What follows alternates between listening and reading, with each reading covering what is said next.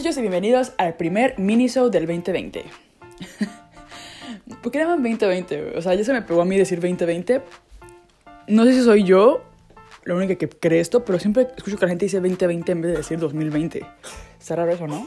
Pero bueno. Eh, eh, quería grabar este minisode para, primero que nada, para decirles hola y desearles un feliz año. Y por otro lado, quería como darles un update de mi vida y compartirles el último aprendizaje que he tenido en los últimos cuatro meses. En este miniso van a poder escuchar de fondo a mi bebé Emilia gritar por mi atención. no, no es cierto. sí le doy atención, ¿ok? No creen que lo tengo abandonada. Pero bueno, hace muchos ruidos, entonces probablemente la escuchen de fondo. Está descubriendo cómo hablar, según ella, entonces de repente hace muchos sonidos nuevos. Y no sé si sepan, pero Emilia nació el 14 de agosto del 2019. y muchos pensarán que es la razón por la cual puse en pausa el Pau Podcast. Y sí, es una razón importante. Sí tuvo algo que ver, no lo voy a negar. Pero una de las razones, creo, creo que la razón más importante por la cual lo dejé es porque no me sentía bien. Estaba teniendo problemas de ansiedad. Yo creo que se habrán dado cuenta en algunos de los episodios pasados en los cuales yo literalmente me quejaba con mis invitados de situaciones o de las redes sociales o no sé, como que me di cuenta que me sentía como insegura, me sentía como medio fracasada, me sentía como que no estaba avanzando y mucha, mucha ansiedad, sentí, me sentía muy ansiosa. Entonces creo que lo mejor que pude hacer fue como poner en pausa eh, ciertas cosas que me generaban ansiedad, que era como el canal de YouTube y y pues el podcast. Y pues también puse un poco en pausa el Instagram. La verdad es que lo que hice fue que Instagram lo seguí utilizando, pero como más esporádicamente. Y lo que intenté fue enfocarme más en, en cuidarme a mí misma, en ir a terapia y también en, en como entender qué seguía o qué iba a pasar ahora que, que Emilia llegara a mi vida. Y curiosamente, como que la llegada de Emilia fue bastante terapéutica para mí. Eh, Emilia me ha enseñado muchas cosas en estos cuatro meses y medio que lleva conmigo. Y son cosas que yo ya sabía que tenía que hacer, que, que entendía la teoría de esas cosas, ¿no? Que era vivir el presente, ser más agradecida y dejar ir las cosas que no puedo controlar. O sea, que como que querer dejar de controlarlo todo. Entonces, bueno, a mí lo, una cosas que me generan muchísima ansiedad es como que sueño mucho, ¿no? Tengo muchísimos sueños, eh, tengo una imaginación muy grande, tengo muchas ganas de hacer cosas y me encanta como pensar en lo que me depara el futuro. O sea, me da mucha curiosidad, me emociona, ya quiero estar allí. O sea, ya quiero tener un taller, ya quiero saber dónde voy a vivir, ya quiero ir a México de nuevo, ya quiero... Entonces estoy como, como que me gusta tanto pensar en el futuro y todo eso que al final es muy contraproducente porque no me deja vivir el presente. Y eso me genera como mucha ansiedad, como que ya quiero estar ahí, ya me, me emociona, ¿no? Como que mm, quiero ver qué va a pasar. Y como que el andar imaginándome todo el tiempo así o andar pensando siempre en eso me, me hace que, que, eso, que no esté en el presente, que no disfrute, que no, que no esté aquí y ahora. Y, y no sé, o sea, como que con Emilia es como que pues llegó y al final el tiempo se vive de otra manera. Como que cuando tienes un, un bebé, es este interesante cómo el tiempo pasa diferente. O sea, en mi cabeza, la, cada semana es como... O sea, en tiempos de bebé, una semana es muchísimo. En una semana, Emilia puede pasar de... de no saber balbucear a empezar a balbucear. O de empezar a agarrarse los pies. Entonces cada semana hay como una cosa nueva con Emi. Que es como que crece. O sea, cada semana crece 300 gramos más. No, al principio... No sé, como que ya hay ropa que no le... Tiene cuatro meses y medio. Y ya ha cambiado de talla dos o tres veces. Entonces, como que si lo piensas, lo, ves, lo mides como en, en eso, te das cuenta de que no sé, en mi cabeza es como de que quiero disfrutar al máximo a Emi ahora, sí me emociona obviamente como el cómo será cuando crezca y qué le gustará hacer, ¿no? ¿Será, le gustará hacer deportes? ¿Le gustará aprender algún instrumento?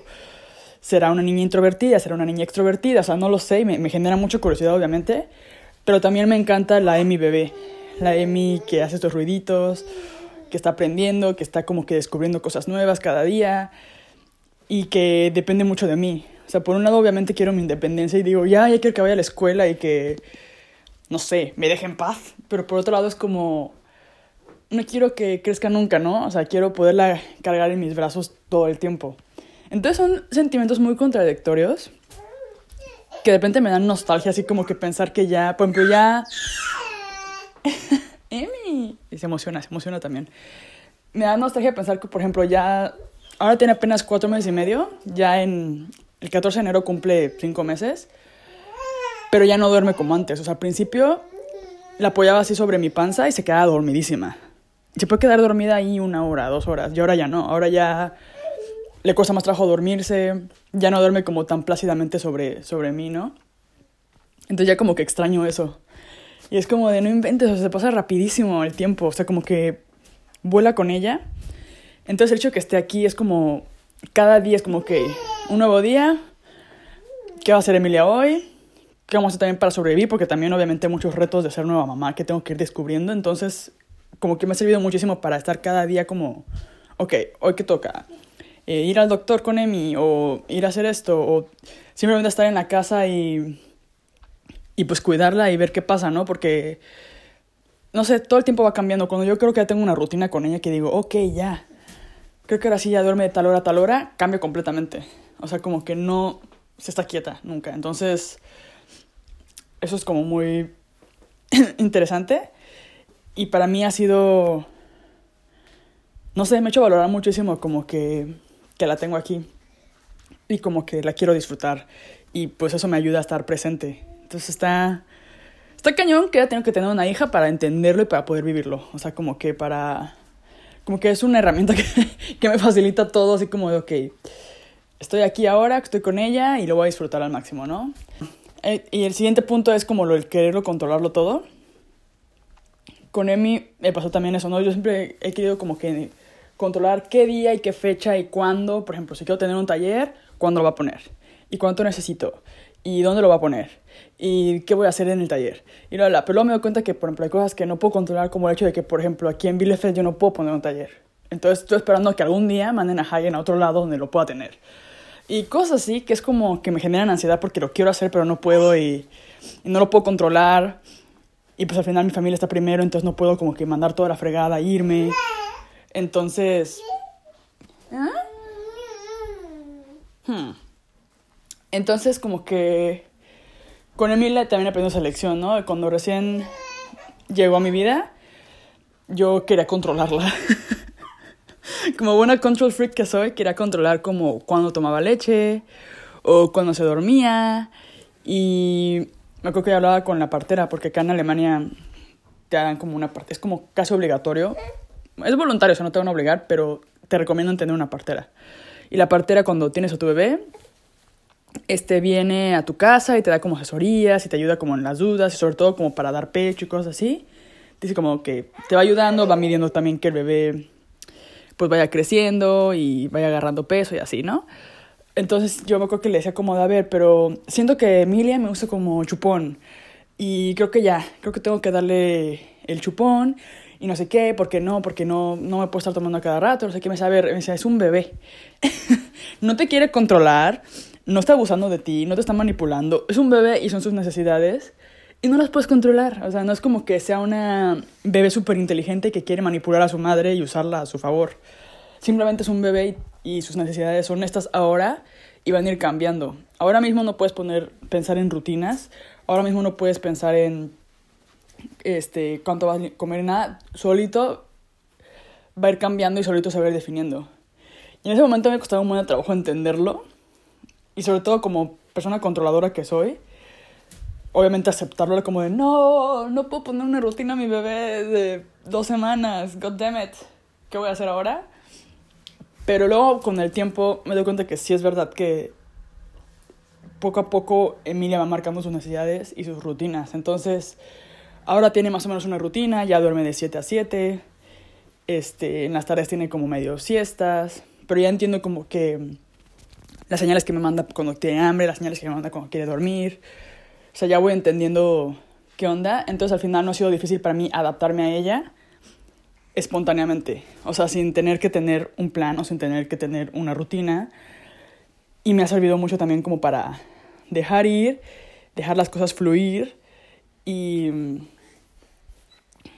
Y no sé, como que dejar las cosas ser como deben de ser y ya está. Como que siento que eso es parte también de vivir el presente, ¿no? Como que yo obviamente quiero controlar a Emilia y quiero tenerle una rutina y todo para poder planear qué voy a hacer. Es como, ok, si Emilia se duerme de tal hora a tal hora, puedo trabajar de tal hora a tal hora. o podría hacer este proyecto de no sé qué, o podría bla, bla, bla.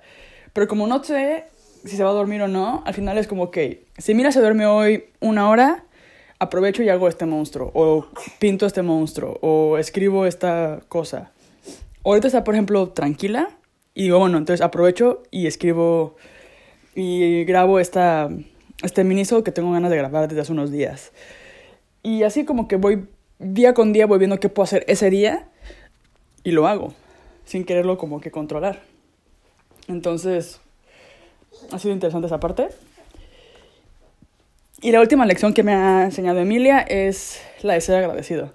Yo ya sabía que, y mucha gente te lo dice, ¿no? Como que el agradecimiento o hay ejercicios, ¿no? De que levantarte en las mañanas y escribir tres cosas por las cuales estás agradecido. No sé qué. Y yo lo había intentado antes y sí me había funcionado hasta cierto punto. Pero era algo que yo hacía como que forzadamente. O sea, yo me sentaba y era como, a ver, ¿por qué estoy agradecida hoy, no? y como que si salía el sol, era como, estoy agradecida porque el sol salió y no está gris y oscuro como siempre en Bielefeld. O porque mi marido hizo de cenar y bla, bla, bla. O porque bla, bla, Entonces, como que escribía las cosas por las que estaba agradecida y sí me sentía mejor. O sea, sí era una cosa que me hacía sentir como que más presente y me ponía de buen humor porque cosas como que te sientes agradecido y estás como que como con esa vibra de agradecimiento, es difícil sentirte enojado o lo que sea, ¿no? Como que ves más bien las cosas positivas que las negativas. Pero con Emilia me pasó que surgieron cosas que me hicieron como que valorar el triple, ¿no? Como las cosas y como que vivir en más constante agradecimiento. No, es como una cosa que me tenga que sentar y forzarme, sino que ya me llegan como que situaciones por las cuales automáticamente pienso como de wow, o sea, estoy agradecida por esto. Y no sé, es difícil de explicar, porque es como bien pinche obvio, son de cosas más obvias del mundo, pero digo, yo no me considero una persona malagradecida en general. Nunca me considero una persona que cuando alguien le hace un, algo, yo sí siempre doy, yo siempre doy las gracias a la gente, este, a mi marido, lo que sea. Pero hay como un siguiente nivel, ¿no? Como del ser agradecido básico al vivir en agradecimiento, que yo siento que ya es la diferencia. Y es como agradecer por cualquier detalle que te dé la vida y no dar por sentado las cosas. Por ejemplo, trabajas muy duro, ¿no? En tu trabajo y todo y de repente te suben de puesto. Y hay mucha gente que es como, ok, me lo merecía, trabajé súper duro. Pero es como, ok, está, o sea, sí es una cosa que te lo mereces y has trabajado duro y todo, pero también agradece, ¿no? Porque hay gente que trabaja muy duro toda su vida y aún así no le suben de puesto. Entonces es como... Está mal compararse, obviamente, y no es como que... No se trata de eso, pero es como un entender que no... que cada persona está viendo una realidad diferente y que tú tienes que ver dentro de tu realidad, pues que está chido, ¿no? Que hay miles de cosas que puedes agradecer. Por ejemplo, no sé, San Valentín, tu pareja te dio flores. Y es como, pues sí, o sea, San Valentín me tenía que dar flores. Pero no, güey, o sea, un chorro de parejas o un chorro de personas que nunca reciben flores en su vida, ni aunque sea San Valentín. Punto número uno. Punto número dos. Hay personas que ni siquiera tienen pareja. Entonces tú tienes que agradecer como todos esos detalles y no darlos por sentado. Es, no sé, suena como... suena a lo mejor exagerado, pero es como... siento que para mí eso es, eso es como lo de vivir en agradecimiento, como no dar por sentado nada, no dar por sentado que... No sé, tonterías. Bueno, a mí me pasó que tengo una planta que se estaba muriendo, una monstera que compré. La compré y le, empezaron a salir como manchitas negras en las hojas. Y le corté las hojas, la estuve cuidando y todo, y ahorita está súper bonita mi monstera. Hasta tiene monsteritas bebés.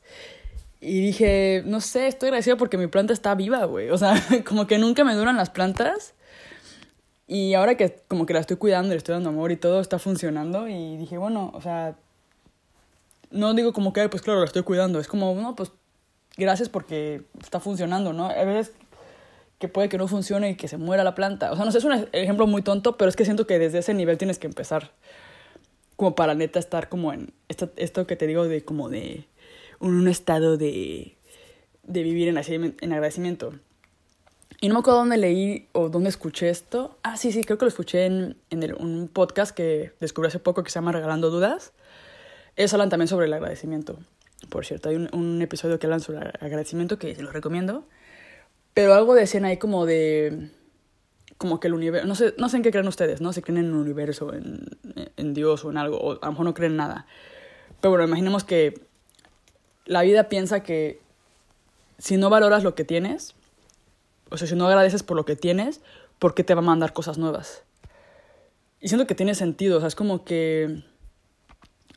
No sé, o sea, mi casa tuvo mucho sentido, no sé, y funcionó, o sea, como que sí como que lo entendí, fue como, no, pues sí es cierto. Entonces ya como que por eso todo lo que tengo no lo doy por sentado y lo agradezco. O sea, agradezco tener una bebé hermosa, agradezco, no sé, todos los detalles que me ofrece la vida.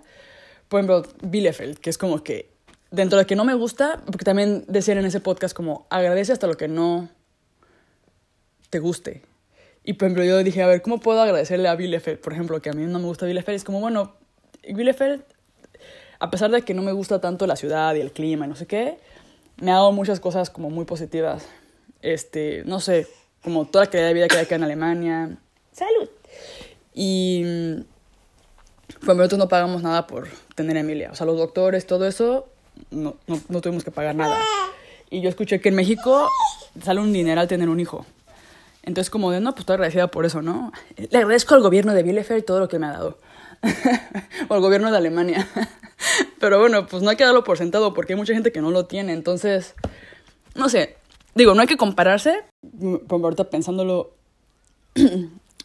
vivimos como en una cultura ya que es normal con las redes sociales compararnos, pero siempre nos comparamos como para lo negativo, ¿no? Para lo que no tenemos. Como esa persona tiene esto, esto y esto, o pasó esto, esto y esto, y yo, yo no tengo eso. Entonces, nos, como que nos enfocamos siempre en lo que nos falta, en lo que carecemos. Y estamos como en esa especie de estado mental de yo no tengo esto y esa persona sí. De hecho, a ver, yo estoy aquí como compartiendo un poco de las cosas por las cuales estoy agradecida de una manera que es, bueno, muy personal, que, o sea, que son mías. No quiero que lo, espero que no lo tomen como una presumida de que tiene esto aquello, bla, bla, bla. O, o sea, no lo hago por eso, más bien siento que no se me ocurre otra manera de ejemplificarlo, así que espero que no parezca que estoy como que queriendo presumir la belleza de mi vida, porque obviamente hay cosas que, que faltan y obviamente hay cosas que me gustaría que fueran diferentes y cosas que tengo que cambiar yo de mi persona, de lo que quiero hacer, de... O sea, no todo es color de rosa, obviamente. Quiero, quiero enfatizar un poco eso para que no suene como que... Como pinche Pau anda acá presumiéndonos todas sus bellezas de la vida. Pero creo que es mejor que nos enfoquemos en, en lo bueno de lo que sí tenemos que enfocarnos en lo que nos falta, ¿no? Entonces, no sé, espero que, que intenten aplicarlo más bien como que en vez de pensar como, ay, Pau tiene, no sé, lo que sea, y yo esto, bla, bla, bla, más bien que lo intenten ver como que dentro de su vida, qué es lo que tienen ustedes que está chido, o sea, que cuáles son las cosas que tienen para estar agradecidos, ¿no? Que quizás se están dando por sentado. Y bueno, habiendo dicho esto, quería pues nada, bueno, a mí me funcionó mucho como que esto del agradecimiento también, como que va todo relacionado. Entonces, como que el ser agradecido también me ayuda a estar más presente y me ayuda a querer controlarme. Entonces, todo está como que ligado. De alguna manera, estas tres como cosas que les comenté, esas tres lecciones de fin de año van como interconectadas y me, no sé, me, ha servido mucho. Me, me, siento un poco más plena y feliz este, gracias a que he aplicado esto a mi vida.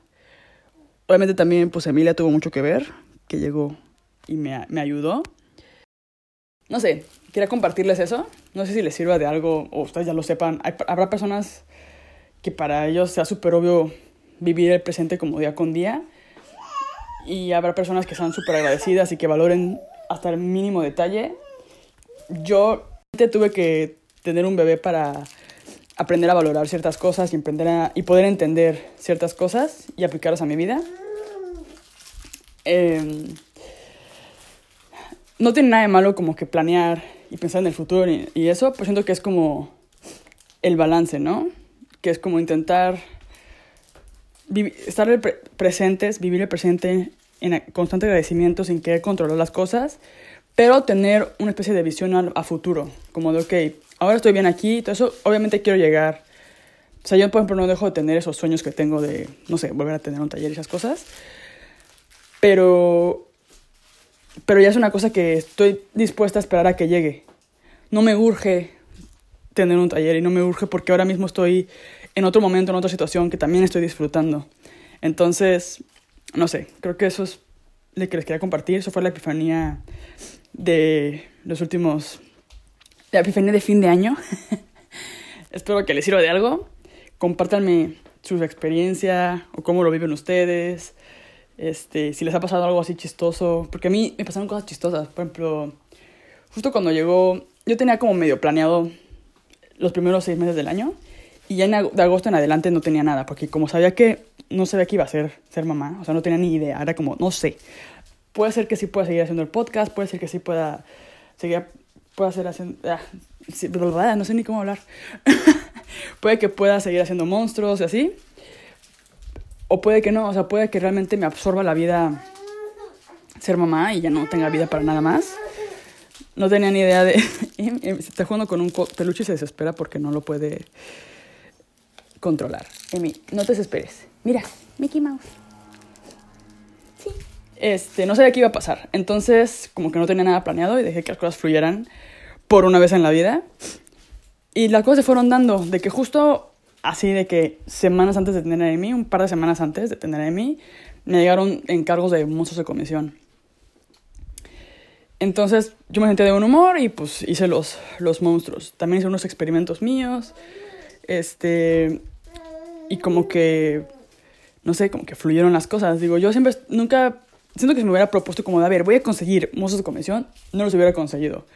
Pero cuando dejé las cosas fluir, la gente me buscó a mí y, los monstruos, fue como, ok, pues los hago. O sea, si me da tiempo, los hago, me acomodo y lo hice. Entonces, no sé, está chistoso, ¿no? Eso. Este... Otra cosa chistosa que me pasó es que no sé si ya saben, pero creo que yo lo expresé también en el podcast, que a mí no me encanta la ciudad en la que vivo. Este, se llama Bielefeld. Está bien para vivir una vida tranquila, pero pues se imaginarán que yo lo último que quiero es una vida tranquila, o sea, yo quiero una vida de aventura. y aquí como que, no sé, hay algo que me falta y... Y como que siempre estoy esperando que en algún punto manden a Hayen a otro lado, no sé, porque es muy probable que no, o sea, no vamos a estar aquí para siempre, pero sí dependemos mucho de la compañía. Pero yo ya estaba como, ok, modo viviendo el presente, asimila lo que tienes, valora lo que tienes ahora, bla, bla, bla.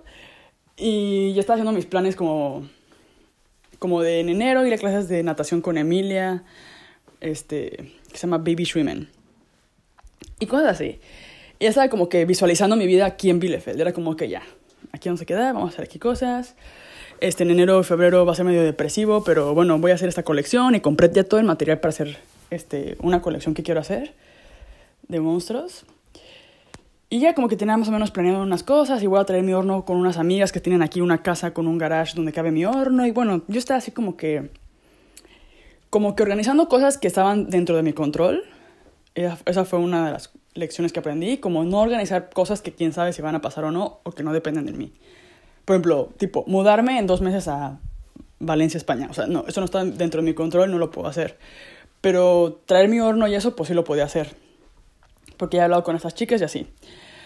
Y este. Y bueno, pues es que estaba como que bien asimilado todo el rollo. Y como unas dos semanas antes de que nos fuéramos a México, llega Hayen y me dice: Oye, ¿qué crees? Me van a mandar a Chicago dos meses. Y te vienes conmigo. O sea, y tú y Mira se vienen conmigo. Enero y febrero. Y yo así de, ¿what? Por un lado fue como, ok, está chido. Llevo rato pidiendo pedirle al universo o a lo que sea, a Dios o como le quieran llamar, que me mande a otro lado. Quiero una nueva aventura. Pero bueno, nos mandan a Chicago en la época más fría. creo que en Chicago sea más frío que acá. Pero bueno, me queda más cerca de México, entonces yo creo que voy a ir a México en febrero y bla, bla, bla. O sea, otra vez. Y no sé, dije, bueno, está chida la oportunidad, vamos a ver algo nuevo. Nunca he vivido en Estados Unidos. Me llama la atención. No sé, como que dije, voy a aprovechar lo que, la oportunidad que se presenta. Es como una pequeña vacación de Bielefeld. y dije, pues está chido, no sé. Pero sí me hizo chistoso que el hecho de que como que ya por fin estaba aceptando y como que viviendo el presente y bla, bla, bla. Y todo lo que le estoy diciendo. Y de repente como que algo que tenía ganas de que pasara pasó. No como yo lo tenía planeado, obviamente, o no como yo quería que pasara pero algo, hubo un cambio. Entonces es como, hmm, qué chistoso, o sea, no sé. Entonces, bueno, eso es lo que les quería compartir. Si ustedes tienen como anécdotas parecidas, me gustaría escucharlas. Ya me voy porque ahora sí mi hija quiere que la cargue y la pase por toda la habitación. Eh, les deseo un feliz año. Volveremos con el Pau Pocas, pero esporádicamente. No lo voy a manejar como temporada, lo voy a manejar como como, no sé, como cuando pueda y cuando me sienta de humor y cuando se acomoden las cosas, hacer las cosas. Pero aquí seguiremos, no se preocupen. Y espero ya en algún punto poder volver a mi vida controladora un poco y poder ahora sí hacer un plan del podcast. Pero por ahora estoy más bien dejándome llevar por, por el flow de las cosas. Y me gusta cómo estoy ahora y está funcionando para mi terapia mental. Y muy gracias por seguir aquí con nosotros en el Pau Paucas, por escucharme. Muchas gracias por sus comentarios, muchas gracias por, por su apoyo. Les mando un abrazo muy grande. Bye. Emi, y adiós. Adiós.